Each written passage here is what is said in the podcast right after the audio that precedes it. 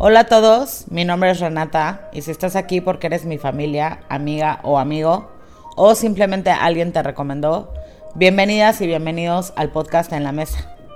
La idea de este podcast es que platiquemos de historias que han sido parte de nuestra vida y que poco se habla en la mesa. De esos mitos donde existe la discordia, pero que están en nuestras vidas para conocernos mejor y para divertirnos.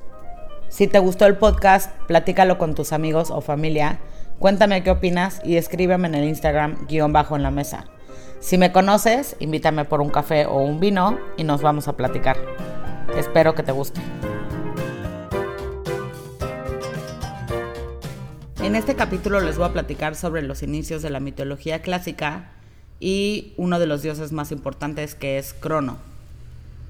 En, en la Teogonía de Hesiodo nos cuenta el inicio de la creación y dice que todo empieza con el caos. Em, el caos personificaba el vacío primordial y todos los elementos estaban mezclados sin armonía y sin orden. Básicamente es una masa que contiene todo el estado del cosmos y no tiene forma. Pero también lo, lo conocemos como el huevo cósmico, que hay muchos mitos que hablan de esto, pero el más conocido es el de la mitología china, que dice que el universo salió de un caos primordial. Y este caos tenía la forma de un huevo que en él contenía la fuerza del yin y el yang. del caos van a salir tres deidades primordiales, o sea, tres fuerzas. Gea o Gaia, que es la tierra, digamos que es el primer dios que le da orden, es la fertilidad. Es la madre o pues la famosa Pachamama para nosotros. Después está el tártaro, que este es un espacio que está en el fondo del universo, como este lugar que se va a usar para castigar y encerrar a los dioses. Es diferente al inframundo, que muchos lo confunden. Digamos que eh, el tártaro está por debajo del inframundo, pero separado. Y Eros es la fuerza del amor abstracto, que sin unión no hay creación. El caso es que, bueno, ellos coexistían junto al caos y Gea, con la fuerza de Eros, va a crear a Urano, que es el cielo, es una cúpula que está sobre Gaia, Ponto, que son los océanos, y las Ureas, que van a ser las montañas. Urano, pegado a Gaia, con la fuerza, empieza a crear mucha fertilidad con las lluvias, y la fertilidad de Gaia empiezan a crear muchos, muchos hijos. Tienen a seis titanes y seis titanides, que los titanes son deidades que gobernaron antes que los dioses del Olimpo. Bueno, que son los dioses que todos conocemos. En los textos suelen referirse a ellos como sinónimos de seres muy antiguos y creen que fueron invenciones de Hesiodo, que también otros dicen que se los pudo haber robado del Oriente Próximo, porque no hay ningún registro de ningún culto hacia los titanes en la antigua Grecia. Pero bueno, el caso es que ellos son la primera generación. Después de los titanes, eh, Urano y Gaia empiezan a crear con toda esta fertilidad, empiezan a crear también a los cíclopes, que son unos monstruos de un ojo, uno de ellos sale en la película de Hércules de Disney, y a los hecatoquiros, que son igual unos monstruos de 50 cabezas y 100 brazos. Pero estos hijos de Gaia no podían salir, Urano no los dejaba salir, con la fuerza los abrazaba Gaia y los contenía en el tártaro. Gaia, agotada de, contener, de contenerlos, le va a construir a uno de sus hijos, a Crono, porque Cronos es el del tiempo, es diferente Dios, le construye a Crono em, el os de sílex, hecho de oro. El os de sílex es un cuchillo que usan los agricultores para las cosechas. El caso es que Crono va a tomar este os y va a cortar el miembro de Urano y los va a aventar al mar, al cual va a salir la diosa del amor y eso es, bueno, eso se los platico ya en el capítulo de Afrodita. Crono gana y se convierte en el titán que reinará los cielos. Pero otra vez vuelve a encerrar a los pobres cíclopes y los hecatoquiros en el tártaro. Así que Gaia, enojada, le manda una profecía que dice que Crono va a probar de, pues, de su propia medicina y que va a ser derrocado al igual que él por uno de sus hijos, al igual que Urano, perdón, por uno de sus hijos. Crono va a reinar por muchos, muchos años, que esto es conocido como la Edad de Oro en la mitología. Toma a su hermana Rea y empieza a tener hijos con ella. Pero, pues obviamente con el miedo de la profecía, decide agarrarlos y pues tragárselos, devorarlos. Así como iba naciendo uno, lo agarraba y se lo tragaba. Hasta que Rea, ya cansada de ver a sus hijos ser devorados por Crono, cuando nace el último de sus hijos, lo va a esconder y le va a dar una piedra envuelta en una manta. Crono agarra esta piedra y se la va a tragar, pensando que es eh, uno de sus hijos. Este hijo es Zeus, al cual lo van a esconder de Cronos hasta que él ya crece, ya adulto, le va a entregar, eh, Rea le va a entregar un veneno que hace que vomite a sus hermanos ya mayores, ya, ya adultos. Empieza la famosa guerra de los 10 años, que es la titanomaquia, que es esta guerra de los dioses del Olimpo contra los titanes. Y Zeus inteligentemente eh, libera a los cíclopes del Tártaro y por eso ganan la, la guerra de la titanomaquia. Zeus castiga a Crono y lo encierra en el Tártaro.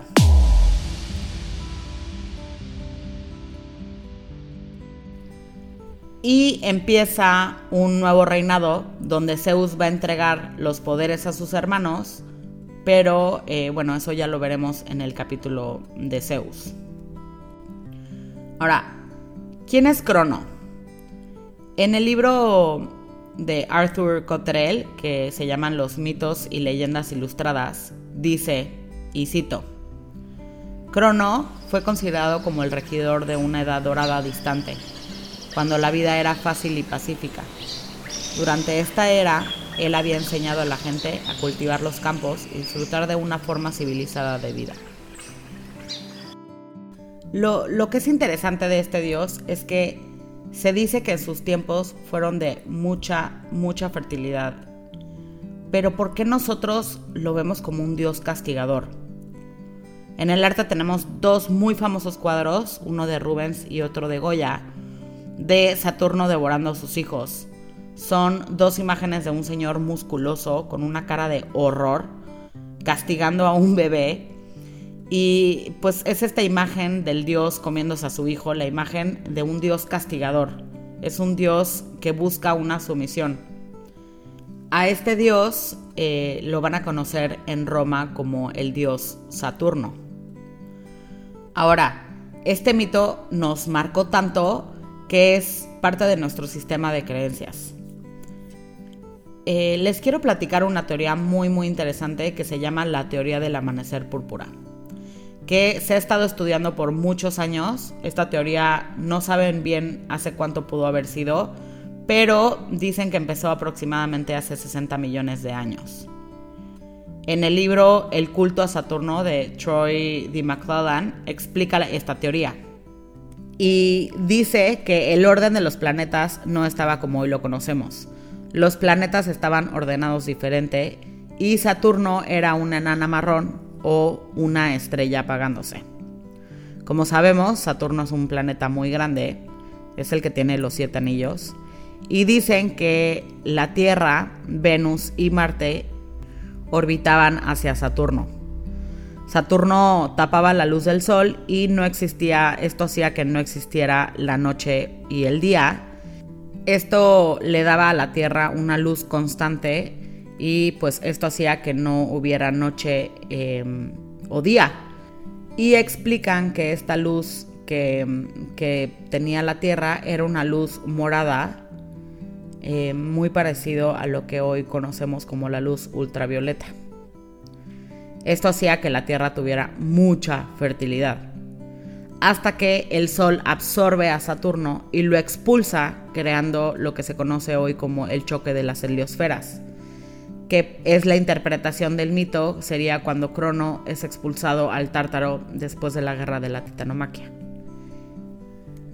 Y lo que dicen de esta teoría es que explica la, la información de la distinción masiva.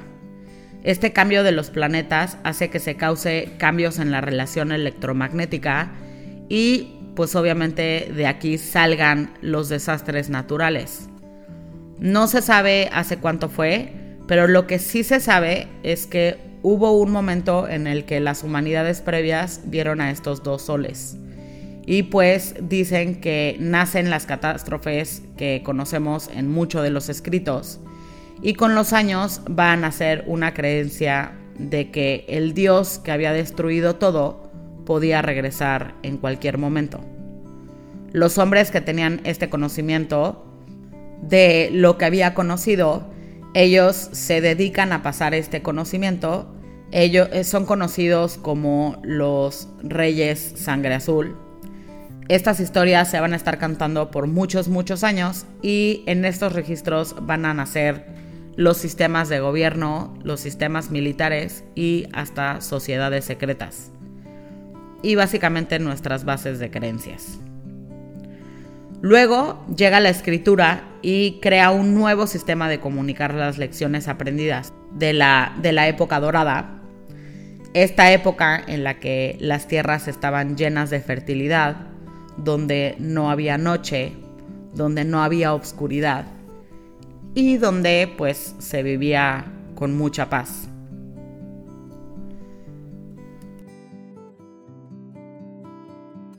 ¿Cómo celebramos a este Dios Em, con los años. El culto en Grecia no es tan conocido, se llamaban las crónidas, y pero lo que sí se sabe es que em, jugaban unos juegos y usaban unos dados. Es lo único que les puedo decir de las crónidas. Pero en Roma existían las famosas Saturnales, que hoy en día creo que son las fiestas más celebradas en la historia del hombre en estas fiestas se celebraban, en las épocas paganas, se juntaban como sociedad y había un banquete, que la comida no era tan importante como lo ponen en las películas, pero lo que era importante pues, pues era el vino. En estas fiestas eh, se podían juntar hasta los esclavos y se daban regalos y prendían velas. Tomaban vino porque el vino en ese entonces era muy muy fuerte y a veces dicen, hay, hay, maestros que cuentan que consumían a veces hasta sustancias alucinógenas, unos honguitos para la convivencia con Dios. Y es que lo más importante de estas fiestas era romper con las normas sociales. No había normas, no había juicio. Y repito, no había juicio. Se juntaban a romper el control social y era un momento de convivir como comunidad y soltar el cuerpo era la celebración de la victoria de la luz frente a la oscuridad, o más bien era la celebración de la muerte. Eran fiestas donde se celebraba la muerte, pero al celebrar la muerte celebrabas la vida. Estas, estas fiestas se celebraban del 17 al 23 de diciembre porque es el periodo más oscuro del año. Y el 25 de diciembre em, era la celebración del nacimiento de un nuevo periodo de luz o el nacimiento del dios invicto. En la astrología, el mito aquí habla de Capricornio, que coincide con la entrada al sol. Esta fiesta, después de muchos años, en el siglo III, el Papa Julio I va a fijar el 25 de diciembre como el nacimiento de Jesús. Esto es muy común, no se vayan a enojar. Así funciona. Llega un nuevo orden y para eliminar el orden pasado, construyen sobre sus templos.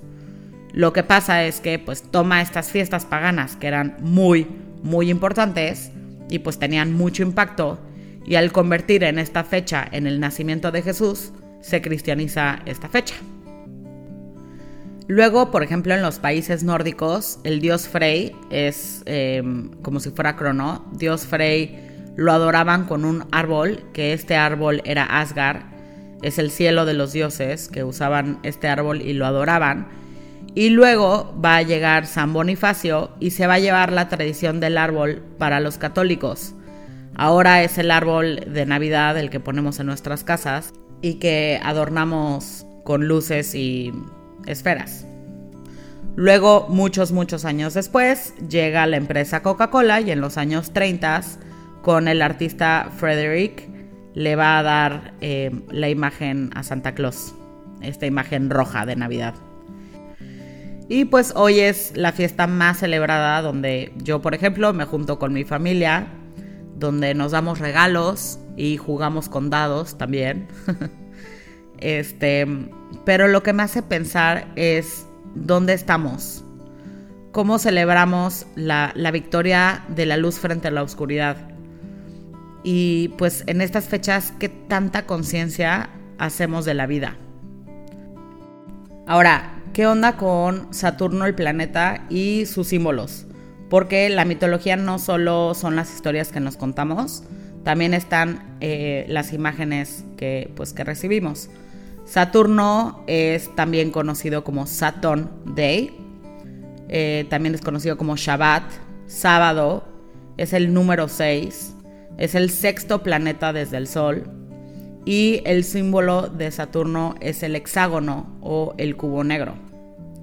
De ellos salen dos triángulos equiláteros que crean una estrella y el 666.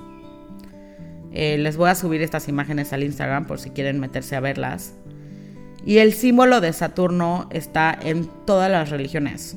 Em, por ejemplo, en el judaísmo, los judíos tienen el tefilín, que es un cubo negro que se ponen en la frente y en el brazo y le dan siete vueltas a él.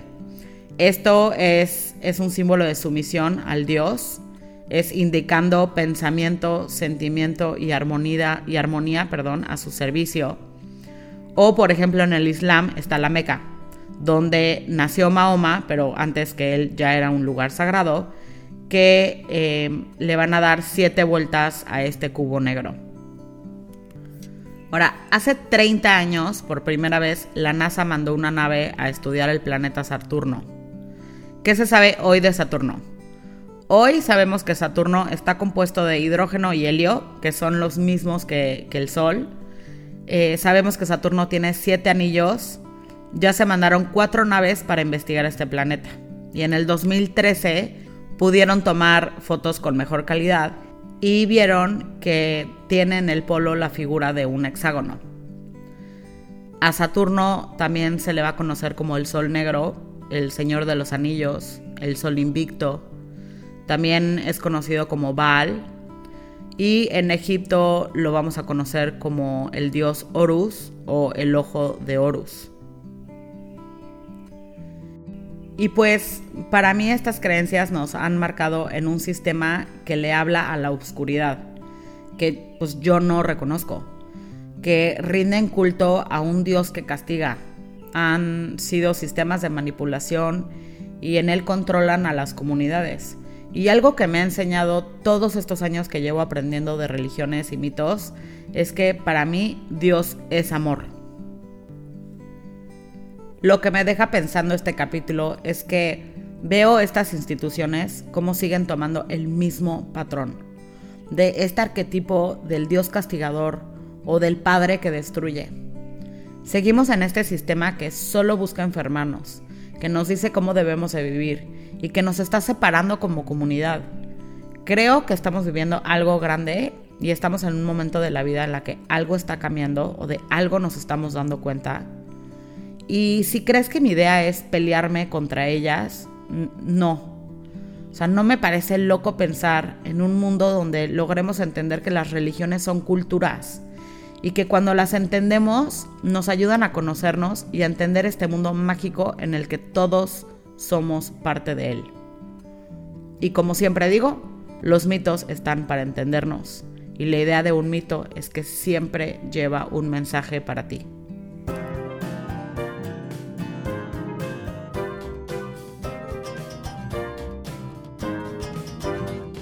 ¿Qué opinas tú de este planeta? ¿Qué opinas de este Dios y de estas creencias que tenemos en nuestras vidas que no nos dejan romper con los límites?